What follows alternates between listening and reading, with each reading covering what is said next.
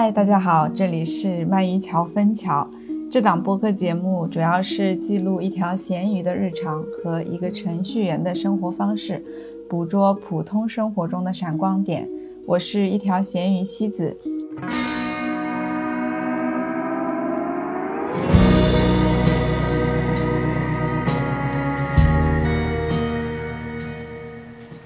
今天因为是一个下雨天。我觉得这个下雨的滴滴答答的声音还挺好听的，所以录音的时候特意没有关窗，可能会把这个声音录进来。我自己其实还蛮喜欢的。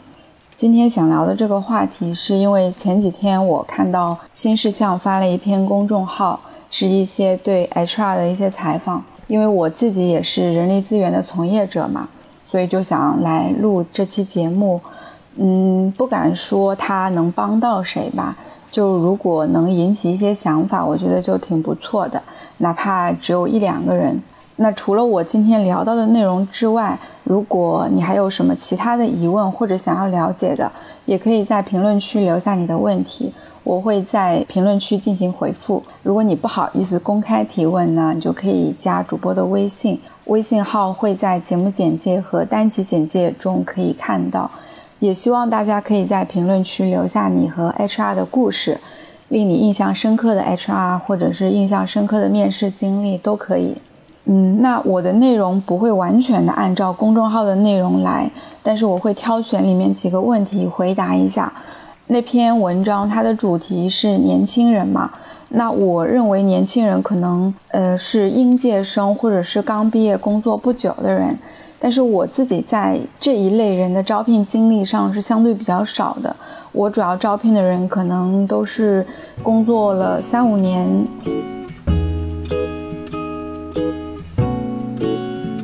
嗯，那么首先我想要说，一个 HR 它其实是公司的门面，是一家公司价值观的缩影，因为大部分的事情他们都没有决策权，而更多的是执行公司的决定和老板的决定。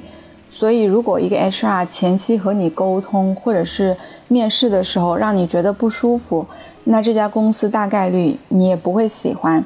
所以，从一个 HR 身上，你大概可以看出一家公司的价值倾向。我觉得最最基本的尊重总归是要有的吧。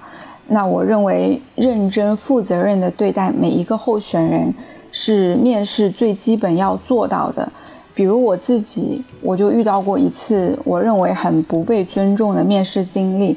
那是我去一家公司面试，当时 HR 提前跟我约好了时间，但是对方临时改了面试的时间。他只是在招聘的网站上给我发了消息，而我其实并没有看到。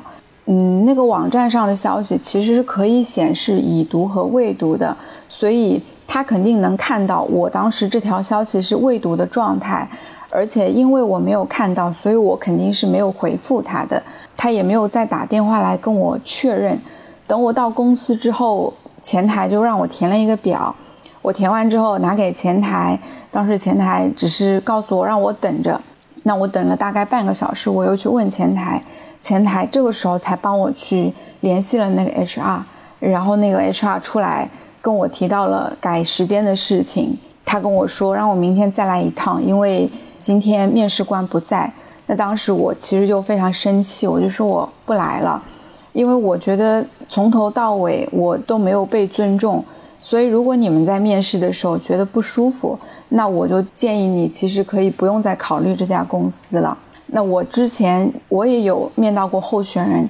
他在面试的时候觉得很不舒服，当然不是我的这一轮面试啊，是我们复试的一个面试官可能问到了一些比较私人的问题，然后他觉得这一些跟工作没有关系。面完试他就说他非常不舒服，然后不考虑我们公司了。然后我个人也是非常的尊重他。后来回去之后，他在微信上他一直跟我说，他其实觉得我很好，嗯，然后觉得很不好意思。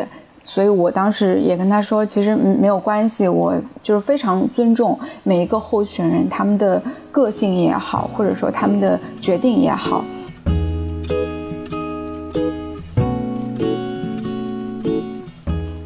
那接下来聊一下那篇公众号上提到的几个问题，我就是选取了几个。第一个是你有什么招人的规则？在这个问题下面，大部分的答案都提到说，其实五分钟就可以大概判断一个人是不是合适。其实确实是这样的，因为基本上的面试，我们第一个环节都是会要求自我介绍。那这个环节其实就可以看出这个人的表达能力，还有他以前的工作内容是不是匹配，还有他的逻辑思维怎么样。比如说，有的人他会一上来就说：“我简历上不是写了吗？我还要介绍什么？”那我肯定就会 pass 掉这个人。那还有的人，他的自我介绍讲得非常的详细，那我就会认为这个人的总结分析能力就不太行，因为自我介绍是一个对你自己和过往经历的概述，简历上的内容因为是比较细比较多的，所以你的自我介绍应该是要抓住重点，而不是面面俱到。比如说，我曾经遇到过一个候选人，他的自我介绍是从他。八点钟上班开始讲起的，他的跨度是十分钟。比如说，他会讲我从八点钟到八点十分是在开早会，八点十分之后在干什么？而且他是一个团队主管，他是一个 leader。然后他讲到他负责团队的考核的时候，他会讲如果他下面的员工犯了什么错误，他会有相应的负激励，要扣多少钱。精确到他团队的人可能会犯的每一个错误，然后对应的金额是多少，事无巨细。中途我就打断他说：“其实你不用讲的这么详细。”但是对方说：“不，我要讲这么细，你不知道我要讲。”我当时就非常无语。所以后来我其实面这个人，我基本上没有怎么问问题，因为他自己一直在讲，他几乎听不进去我的话，他也没有给我讲话的机会。当然，最后我也 pass 了这个候选人。然后，另外这个问题下面有一个答案，说到他觉得性格很重要，然后列举了一个例子，就是他当时招了一个女孩，试用期三个月内，这个女孩一个同事的微信都没有加，然后他得出的结论是觉得这个女孩的主动性不够强。但是我个人是不太认可这一点的，因为我自己也是一个不太喜欢加同事微信的人。那如果不是必须要加的话，因为我的岗位比较特殊嘛，我可能一个人的微信都不会加。因为有的人可能性格就是很内向，有的人就是不喜欢和同事交朋友。但是我觉得不能因为这些就去否定一个人的价值。而且这个人他作为一个新人，我觉得应该是老员工主动来加他，而不是他去主动加别人。而且有的人可能也会怕微信这种比较私密的东西会不会打扰和冒犯到别人。那如果一个公司的老员工三个月之内都没有人主动去加一个新同事的微信，那我觉得可能这个公司它的氛围就是这样的。那你为什么要去责怪这个新员工呢？当然，这个的前提是我们的工作中是有别的协作和沟通的软件的。如果工作中主要是靠微信来沟通，那这样确实就不太行了。比如像我们公司就是用钉钉的嘛，那其实微信你完全可以不用加的，因为钉钉上可以解决你所有的工作的问题，你你不需要去加一个同事的微信，而且我会认为微信是我自己的私人空间，我其实是不想被同事知道的。还有一个答案是提到说他会在面试的时候问一些婚育的情况这一类的问题，其实主要是针对女性候选人会多一点，但是我个人是非常反感的。从法律的角度来讲，人社局本来就是有规定，不可以在面试的时候问这种问题。那从我自身的角度，我也不希望自己面试的时候被问到这些问题，所以我也不会去问别人。而且，因为往往这些问题的答案会影响你对这个候选人的判断和决策。明明这个候选人很好，但是你担心他要照顾家庭，或者入职不久就会怀孕要休假等等，而错过了一个好的人才，我觉得确实挺可惜的。呃，我可以举两个例子。哇，这个雨突然下大了，这个声音有点大，我去把窗关一下。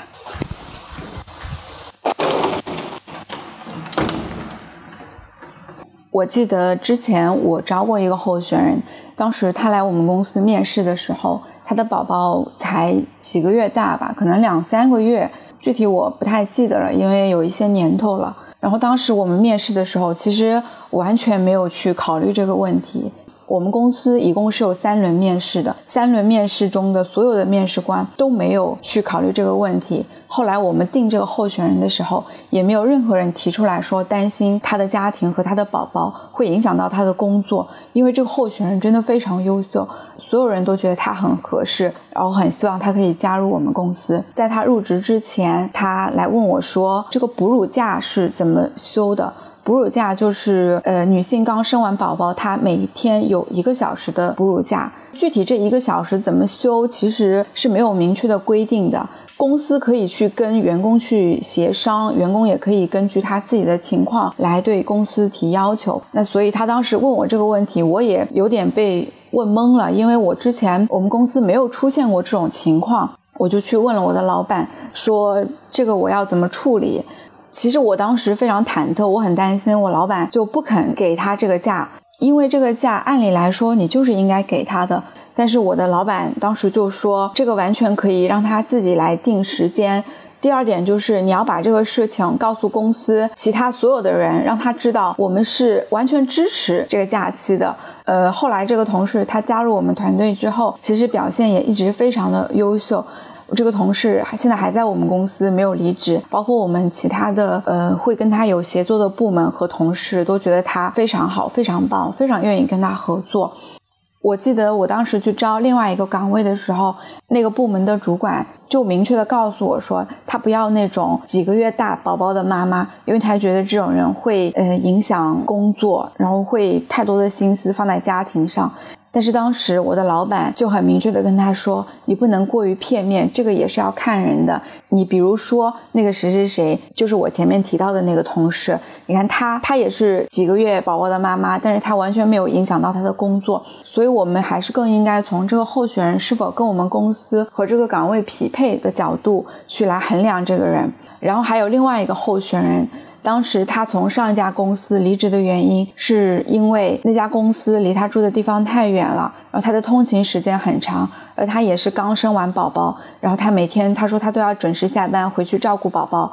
当时面完这个候选人之后，部门的 leader 就跟我说，也是担心他会花太多的时间在家庭上，而在工作上投入就不会那么多。但是我当时还是坚持跟他说，你不要去考虑这些问题，你更多的是应该从他的专业技能和他整体的性格是不是跟你的部门匹配，包括他整个人的说范围大一点，就是他的价值观，你是不是认可？你应该从这些方面去评价一个人，而不是去担心一个可能会发生的事情。如果说我们公司每天都要加班到很晚，不能容忍一个母亲准点下班去照顾她的宝宝，那我觉得这个公司本身的运作就是有问题的。要么就是我们的流程太慢了，导致工作效率很低；要么就是我们的工作量太大，我们的员工还不够。那我应该去招更多的人。那要么就是这个员工他自己本身的工作效率很低。那我们如果不要这个人，是因为他的效率低，而不是因为他要下班回家去照顾他的宝宝。所以跟大家呃分享这两个经历。然后下一个问题是。你最不喜欢招什么样的年轻人？嗯，有个人提到说，呃，入职第一天拿到了其他的 offer 就马上离职了，也不会感到抱歉。其实这种行为，我觉得还是挺不值得提倡的。我想到我自己遇到过一个候选人，令我非常非常伤心。这可能是我遇到的所有候选人里面，我觉得最奇怪、最令我难过，然后我当然也是我印象最深刻的一个候选人。当时就是我们前面所有的东西都已经谈好了，流程都已经弄完了，已经敲定了需要入职的时间。当时我们约定好是周一要入职的，周六的时候他跟我说他回了一趟老家，周一赶不回来，然后需要推迟到周二入职。当时我就答应了。然后周日的时候，我看见他发了一条朋友圈，定位就是在杭州。我当时就去问他，我说：“哎，你已经回来了吗？”他说：“是的。”我说，那你是不是可以明天来入职了？不用推迟到周二了。他跟我说，可是我还想在家里休息一天，不想这么快入职。我当时其实心里我已经有一点，有一点点怀疑了。我觉得他可能，可能当时也许是在等另外一家公司的 offer。但是又不方便直接告诉我，然后又不想直接拒绝我这边，因为如果对方不给他发 offer 的话，他可能就会来我们这里。呃，虽然我有这样的怀疑，但是我也没有去戳穿他，我还是说，那我好的，那我就等你等到周二吧。结果到周二早上那一天，我已经把他入职需要的所有的资料全部都准备好了。因为我们入职的时候，其实需要签非常多的协议，然后他的文件我已经全部都弄好准备好了。我们是九点钟上班，等到九点半他还没有到，我就问他，我说你到哪里了？他说我已经快要到了。那我就又继续等他，而我一直等到十点钟他才到公司。他把我叫到公司外面，他说你出来一趟。我当时就隐约感觉这个事情有点不太正常。结果我出去之后，他就跟我说：“很抱歉，我不能入职你们公司，因为我接了另外一家公司的 offer。综合下来，我觉得那家公司更合适吧。”我当时就说：“你肯定不是现在才接到那家公司的 offer 的，对不对？”他说：“对我其实周六的那天晚上我就接到 offer 了。”我说：“既然如此，你为什么周六不告诉我？你为什么要等到现在才来告诉我？”我等了你这么长时间，如果你周六告诉我，今天我不用为你准备这么多东西，早上一来我就可以马上开始这个岗位的招聘，而不是一直在这里等你。他说，因为他觉得我特别特别好，不能来我们公司，他觉得非常愧疚，所以他希望可以当面跟我说这个事情。我当时觉得挺可笑的。我不知道我应该夸这个人还是应该骂这个人，但是我当我当时真的非常非常难过。面试官和候选人其实真的没有什么情感，你不用说这个事情，我一定要当面来跟你说。就像那种情侣分手啊，我一定要当面跟你说分手，我不能在微信里分手，我不能在电话里面分手。可是我们之间其实只是一个合作的关系而已，我跟你也只有一面之缘而已。对我来说。这是我的工作，我更重要的是我要完成我的工作，完成这个岗位的招聘，而不是在这些我觉得不那么重要的事情上去浪费时间，去得到这种我都不知道该称它为尊重也好，还是别的什么也好。所以我也想对大家说，就是如果你已经决定不去这家公司了。当你还在等另外一家公司的 offer，等另外一家公司给你的回复的时候，你可以不先拒绝我们。当然，你已经明确的知道了你不会来我们这里了，那你就可以真的，你可以直接告诉 HR 说你不去了。那么他们马上就可以开始这个岗位的招聘。否则的话，其实人家一直在这里等着你，也会影响他的工作进度的。其实我自己也有遇到过。那种候选人就是他，其实是更想去另外一家公司的。我们公司是他的第二选择。他当时就跟我说，我要等那一家公司的面试结果，但是他们的流程非常慢，所以我给你答复的时间也会非常慢。我希望你可以等我，因为同时他其实也挺喜欢我们公司的，只是他更喜欢另外一家。我就说好的，那我可以等你。然后他当时跟我约定好的时间，他其实是往后又延迟了好几次。对方真的是太慢了。我其实每一次都答应了他，我说好的，那我那我继续等你，就我可以等你，但是你你不要骗我就可以。就是如果对方已经给了你答复，那你就可以直接告诉我。其实到最后那家公司是没有要他的，没有给他发 offer，他就来了我们公司。这个同事到我们公司来了之后，其实一直表现也非常好，跟我私底下的关系也特别好。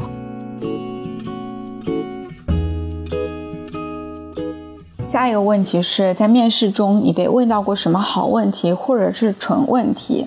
我自己印象比较深刻的是有一类问题，其实这不能叫一个问题，就是我在问候选人问题的时候，有的人会反问说：“我讲了，那你听得懂吗？”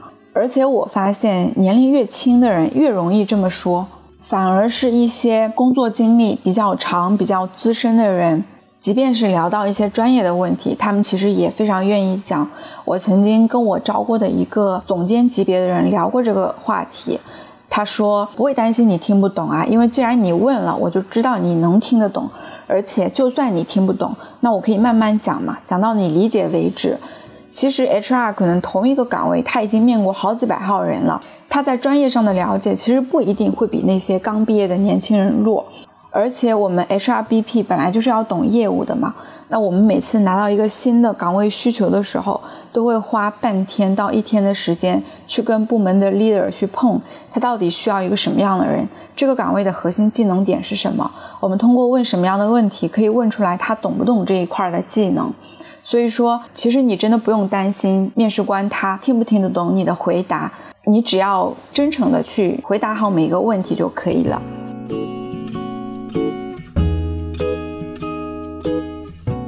最后一个问题是你最想告诉年轻人什么职场真相？那我其实没有什么所谓的职场真相想要告诉大家，但是我希望大家每一个人都可以保持自我，保持自己的天真也好，内敛也好，傲慢也好。我特别不希望大家被那些所谓的管理学或者是职场去规训了自己。我就拿我自己来说，因为我是一个说话特别直白的人，所以当我有什么意见或者是不同观点的时候，我就会直接讲出来。那有的时候可能有的人就不太能接受吧。后来我的领导找我聊过这个话题，然后他告诉我所谓的三明治沟通法，也就是当你想要提出不同观点的时候，你要先说出你认可的地方，再提出你不同的观点，最后再对他总体去表达认可。这样对方就会比较容易接受你的观点。当时我就直接告诉他说：“我觉得这种沟通方式非常的低效，我不能接受，而且我也学不会，我也做不到。我希望公司和同事都可以接受这样的我，因为我并没有什么恶意，我也不是在针对某个人，我只是在针对某件事情发表我的看法而已。如果公司认为我这样不好，那我就可以不提意见，对吧？那这样大家就一团和气，什么问题都没有了。”后来我的领导其实也同意了我的想法，他也没有因为这件事情影响到我后续的升职加薪。然后我的同事也慢慢的理解到了我，因为他们真正的认识到我，真正的了解到了我之后，他就知道我就是这样一个人。但是我觉得可能在这一点上，我也是比较幸运，因为我遇到了一个比较能理解和包容我的上司和一个不那么传统的企业吧。那么最后呢，我还是想要祝大家每天都可以过得开心，过得快乐，然后工作开心，可以不用加班。感谢大家的收听。如果你想加入听友群，跟我们一起聊天玩耍，可以添加主播的微信号，微信号在节目简介和单集简介都可以看到。那今天就聊这么多了，拜拜。I'm ready for you to